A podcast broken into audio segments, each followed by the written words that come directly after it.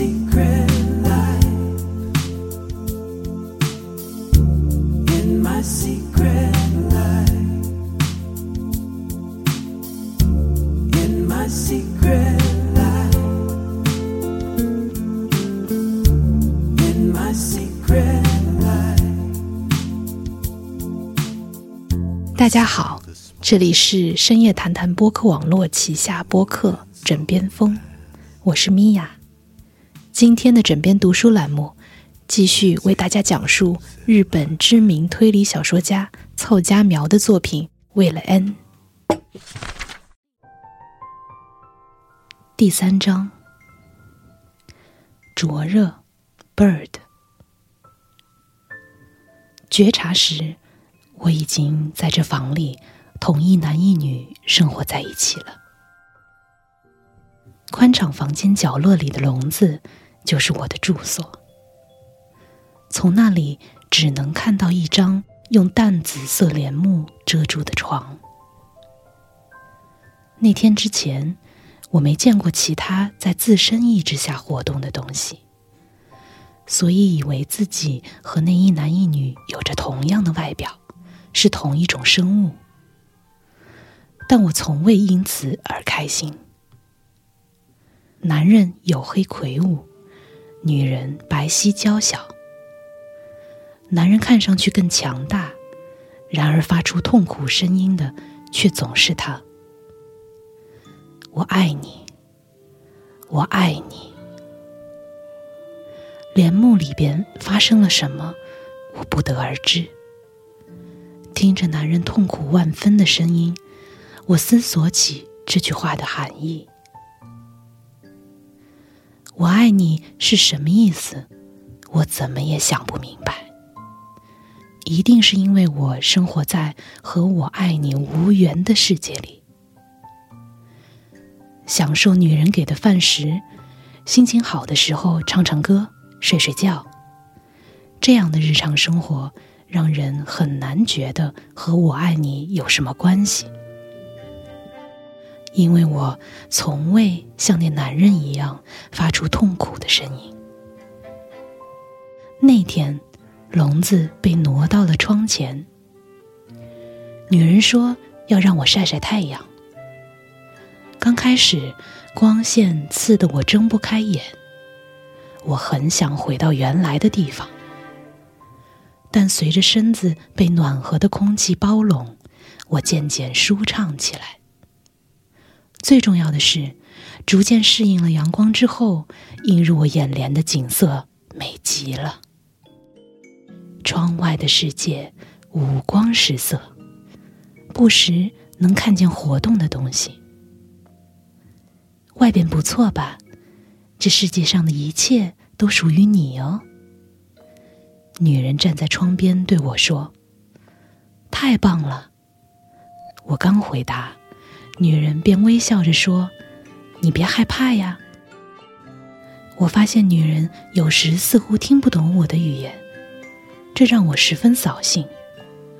但比起像那男人一样发出哀鸣，要强多了。女人向空中望去，有鸟在飞呀。那是舒展它伸开手在空中滑翔的生物。原来那是鸟。我看着自己的手，小小的白手。之前看着男人和女人，我总纳闷儿为什么只有自己这么小。原来我们不是同一种生物。我是一只鸟。女人转身面向男人：“你知道我希望转世之后变成什么吗？”男人正靠在房间中央的皮沙发上打盹儿，闻言猛然坐了起来。什么转世？别说这种不吉利的话。他不自然的换了个姿势，重新翘起二郎腿。哎，我又没说现在转世。人嘛，迟早要死。我是说那之后。你要是真爱我，就应该知道吧。女人满脸笑容，男人咕噜一声吞了一口唾液，呃，当然啦，你想转世成小鸟吧？你果然，女人高声尖叫，笑容瞬间消失了，男人的表情僵住了。嗯，不对吗？你果然不是真心爱我，只是装出爱我的样子罢了。女人离开窗边，逼近男人。她跪在男人的大腿上，双手捧着他的脸，想骗我没门儿。怎么能这么说呢？我爱你，都说过成千上万遍了，你要怎样才能相信？你所有的要求我都满足了，抛弃家庭，抛弃名誉，财产也说好了，全都归你。可就算做了这些，你也没感觉到肉体上的痛苦，不是吗？我可是为你承受过身体几乎要撕裂的痛苦啊！那一点我很感谢你，发自肺腑的，我爱你。那就给我看看证据。这就是你希望的？是啊，这也是发自肺腑的。如果那样做能让你相信，男人靠在沙发上，任凭女人摆布。女人逐一解开男人的衬衫纽扣，男人微黑的胸膛露了出来，上面有红黑色的马赛克般的印记。一看见那印记，我立刻觉得它很丑陋。女人却像凝视美丽的东西一样眯起眼睛，用指尖细细的描画。全部描画一遍之后，女人从男人脱下的衬衫口袋里取出打火机，点燃立在玻璃茶几表面银质烛台上的红色蜡烛。红色的火苗摇摇晃晃，蜡开始融化。女人连同烛台一同拿起，往男人胸前没有印记的地方滴去。男人扭曲着脸，发出痛苦的声音，是那个熟悉的句子：“我爱你，我爱你，我爱你。”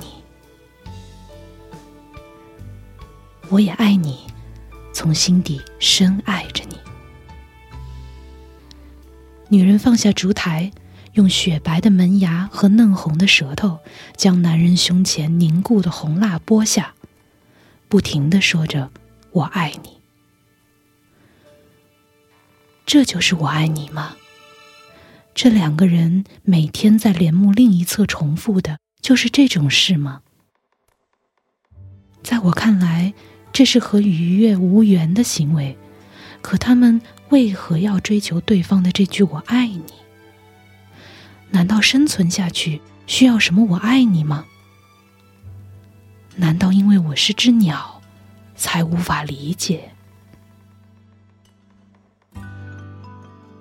在我长大一些后，女人开始让我在房间里活动了，虽然晚上。还得回到笼子里，但我得到了在桌上吃饭、在屋里自由活动的许可。为了避开那种行为，我爱你一想起，我就钻到床下。就在那前后，男人消失不见了。我去买包烟，一天早晨，男人说完就出了门。当晚，女人手拿烛台，如同肆虐的台风般横扫了房间里的东西，一切破坏殆尽。玻璃桌裂了，淡紫色帘幕撕得破破烂烂。我躲在笼子的角落里，大气也不敢出。为了平息这场暴风雨，我盼望男人回来，可又有种预感。若他回来，局面可能更糟。我默默祈祷，逃吧，逃远一点。持续了整晚的暴风雨转变为淅淅沥沥的小雨。也许是大叫男人的名字导致了喉咙嘶哑，女人倒在床上无声的哭泣。正值秋季，窗外也是似乎永不停歇的冷雨，雨一直持续到第二天早晨。在回荡在寂静房间里的雨声和窗外射进来的微光里，我从浅睡中醒来，感到饥饿袭来。那时，女人已经相当熟悉我的语言了。要让她知道我饿，很简单，请给我饭吃。只需这么说，女人就会开心的从桌上拿来食物。大多数情况下，饭食都在我叫饿前就已准备好。但现在，我不敢作声。从帘幕的裂口看去，女人的背部仍在颤抖。她穿着蓝色丝绸上衣，随着背部的震动，衣服上反光的地方就会泛起微微的波澜，像悲伤的舞蹈。看见这幅情景，我忍住了饿。吃到饭是一天后的黎明时分，干渴和饥饿让我想吐，我痛苦难耐，视线开始模糊时，笼子被打开了。对不起，我贪婪的喝着女人递进来的水。女人一手拿着浸湿的手帕敷在红肿的眼皮上，她一定是把我忘了，只是为了冰敷眼皮而起床，顺便想起了我而已。但如果她去追那男人，又会怎样？这是我第一次意识到，我是靠这个女人活着的。女人那肿起的眼睛，直直的看着我，狼吞虎咽的吃着三天以来的第一顿饭。漂亮，真漂亮。是说我吗？漂亮通常是男人用在女人身上的词，但有时也会从女人口中说出。当收到男人送的礼物，鲜花或者小小的石头。他就会这么说。我突然想到，或许我也是男人送给他的礼物。你爱不爱我？提问的对象本该是男人，但现在房间里只剩下我和女人。我一边琢磨这是不是对自己说的，一边忙不迭的咽下口中的食物，答道：“爱你。”他能听懂我初次说出的语言吗？我满怀不安的看着他，他那因眼皮肿起而只有平时一半大小的眼睛眯得更细了，脸上露出开心的表情。太好了，他听懂了。哎呀哎呀，不用那么着急回答的嘛，不好好把饭咽下去会噎到的，吃吧。多吃点，可以添饭哦。以后就做你爱吃的。女人抚摸着我的脑袋，我慢慢的喝水，一边感受着残留在喉头尚未嚼碎的谷粒顺流而下，一边想着：这下好了。如果被问到你爱我吗，哪怕只晚回答几秒，都不会有好下场。这一点我已经见识过多次。曾被狂暴挥动的银质烛台已滚落在床下。为了不受蜡烛的炙烤，必须在女人问话后马上回答。只要做到这一点，女人就会无比温柔的待我。但必须加以小心的是，爱我吗之外的问题。不管回答多么迅速，只要那不是女人想听的，他一定会立刻尖声叫喊：“拿出证据来！”然后开始准备点火。我大致明白女人想听什么。听到男人经过慎重斟酌后给出的答案，我常常心惊肉跳的想：啊，又错了，怎么连这点都不知道呢？我甚至怀疑那男人是乐于受火烤而故意说错。我只担心我的意思能否全部传达给他。男人离开几天后，笼子被扔出了房间。我开始在女人旁边睡了。撕碎了的淡紫色帘幕被淡蓝色的新品取代。我专用的软枕也准备好了。睡在女人身边的第一天，她为了让我先睡，用指尖轻抚我的头。我很享受这一点。可她一睡着，我就开始担心自己会被她压得粉身碎骨。结果在半睡半醒的状态下，迎来了天亮。当我看到女人像死了一样保持着和睡前一模一样的姿势时，从第二天开始，我也就放心睡了。我睡在女人身边，饭来张口。女人一问爱我吗？我立刻回答爱。听音乐时，她会问我喜欢哪支曲子。只要回答第三首，他马上笑弯了眼睛，抚摸我的头，说道：“我也是。”日复一日，随着一天天过去，刚被放出笼子时觉得宽敞的房间也开始变得憋闷。女人极少走出房间，也从没带我一起出去过。外边。充斥着丑陋的东西，你可不能看。待在这里，等我回来。他锁上门出去了。体格小又没有力气的我，别说开锁，连转动门把手都不行。哪怕只打开一扇窗户，身为鸟儿的我也飞得出去。我虽有这种想法，但无奈。女人每次外出都必定把窗户锁起来。不仅如此，她在家时也不允许我独自靠近窗边。这儿很高，掉下去就糟了。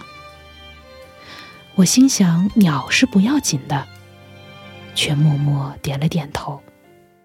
就算是笑着亲热的时候，男人只要否定女人的话。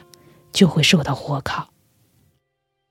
天上的星和地上的星比，还是地上的星更美呀？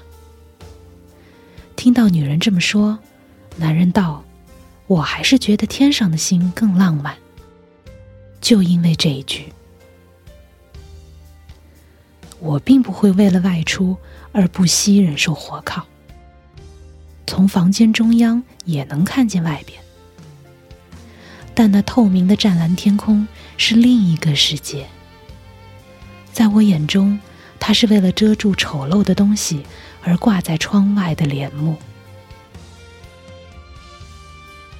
一天晚上，我被脊背上掠过的一阵战栗惊醒。本来睡觉时纹丝不动的女人，竟从被子下伸出手抚摸我的身体。这不是他第一次抚摸我，哄我睡觉时、听音乐时、无缘无故心情好时，他都会抚摸我的头和身体。我并不觉得讨厌，但这次不知为何，被女人碰到的地方鸡皮疙瘩直冒。我不加思索的推开了他的手。怎么回事？他低声质问。糟了。我反应过来，可已经晚了。怎么回事？你不是说爱我的吗？女人摇摇晃晃的爬起来，揪掉被子，双手卡住我的胸口。爱你，我忍耐着窒息的痛苦，断断续续说出的话语已经传不进他的耳朵。难受了才说这种话，已经没用了，你这个骗子！既然不爱我，一开始就不要说。还是你想看我难过，故意骗我、背叛我？那样的话，你就给我滚出去，滚到那个男人那里。女人一边说着“滚出去”，一边更用力的卡住我的胸口。如果真的出去，我一定会惨遭杀戮。我突然想到，那那个男人还活着吗？爱你，爱你，爱你，仿佛那是能让我从痛苦中解脱的咒语。我用尽力气反复念着，眼里溢出温热的液体。我原以为只有女人才有眼泪。原来鸟也会流泪。女人松开了手。对不起，我不想让你伤心。我深吸了一口气，定睛看着女人，她也在流泪。但我不认为我的眼泪和她的眼泪相同。我的眼泪是因为恐惧。他用指尖拭去我的泪水。喂，你爱我吗？爱你。话音未落，女人就说道：“好开心啊！”但口说无凭，给我看看证据吧。是火烤。我钻出女人的手心，钻入床下。不可原谅。女人尖声叫喊，一副要把我拽出来的架势，向床下张望。但缝隙太小，她钻不进来，而且床很重，她也不可能抬起或挪动。我待在大床正下方，无论她从哪一侧伸手进来，也够不到。可我的身体还是颤抖不已。女人一边大叫“绝不原谅”。一边用双手不停的拍击床面，我知道他就算折腾一整晚也不会疲劳。尽管灰尘直呛口鼻，可为了摆脱恐惧，我只能就地睡下。我闭上眼睛，堵住耳朵。我多希望这是一场梦啊！醒来后一切如常，我仍躺在柔软的床上。旁边的女人还保持着躺下时的姿势，要是这样该多好！我心中祈祷着。然而，怎么可能有那种好事？感觉到天亮，我刚满心祈祷着，缓缓睁开眼睛，就撞上了女人的视线。那是一双充血的眼睛。他是整晚都在窥视床下。还是刚觉察到我醒来呢。女人嫣然一笑：“早上好啊，美美的睡了一觉，该有心情给我看看证据了吧？如果不给他看证据，就不可能得到原谅吧？就算再次闭上眼睛，也不会有任何改变。是被火烤，还是被掐死？”我决定做一只死了心的、没有感情的鸟。你那爱的证据比我想象的还要美。在那个黑皮肤男人身上，我只能弄出污迹一样的疤，不像你的白皮肤上浮现的这般鲜红。看呐，这块是心形的哟。让我在你全身刻遍爱的证据，我就相信你的爱是真的。洁白的身体上印刻的丑陋疤痕，不是什么爱的证据，而是代表了鸟进食的次数。用爱的证据做交换，女人给鸟喂食，饿极了的鸟。凭着生存本能扑进女人准备好的火中，只有在灼热的火焰中，才有生存的可能。进食地点在烤箱中，有比为了活下去、为了进食自愿扑进滚烫烤箱的鸟更愚蠢的生物吗？不，与其被一点一点烧灼，干脆一瞬间在烤箱里烤透，这样更幸福。再被烤几次，才能从这地狱中解脱？到了那时，这只鸟还活着吗？然而，解脱的日子突然降临。男人回来了，他跪倒在地板上，额头触地，不停祈求女人重新爱上他。鸟把自己隐藏在毛毯中，躲在角落里注视。男人为什么要回来？他完全无法理解。难道他忘了火焰的灼热吗？但无论怎样哀求，女人都无意接受男人。他不看他，一言不发。我爱你，我爱你，我爱你。说呀，说要我给你看证据，你不说的话。男人在桌上的烛台上插上蜡烛并点燃，他一手遮着火苗确认温度，随后便举起烛台，向背对着他的女人脸上挥去。女人发出凄厉的哀嚎，瘫倒在地。怎么回事？死了心的鸟只知道。女人的心也死了。男人抱起女人。现在，爱你的男人就只剩我了。不，从现在起，轮到你来爱我。说呀，说你爱我，然后给我看爱的证据。那样的话，我就答应真心爱你。男人把女人放在床上，走向鸟儿。他轻轻揭开鸟儿身上的毛毯，瞪大了眼睛。眼前是鲜红鲜红的马赛克状疤痕。对不起，都怪我没能承担他的爱。没想到你会代我承受抛弃他的惩罚。男人流着泪，紧紧抱住鸟儿。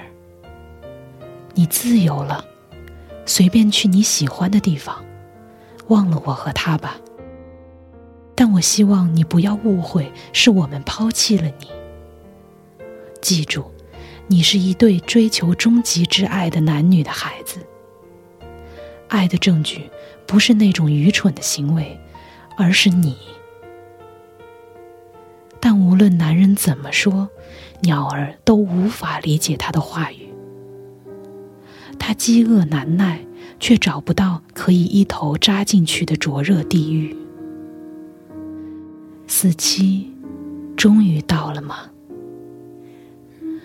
灼热 bird 声嘶力竭的不住大喊：“爱你，爱你，爱你，爱你，爱你。”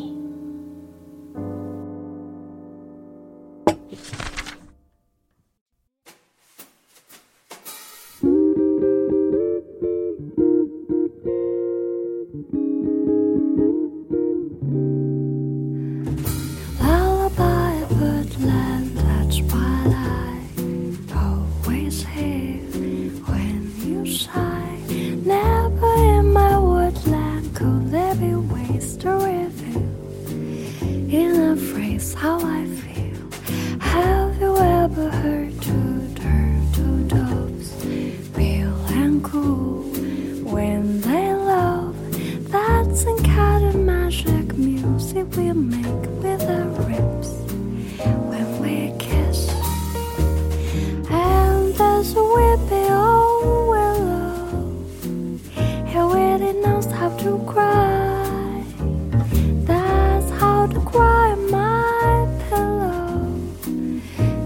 should tell me fell.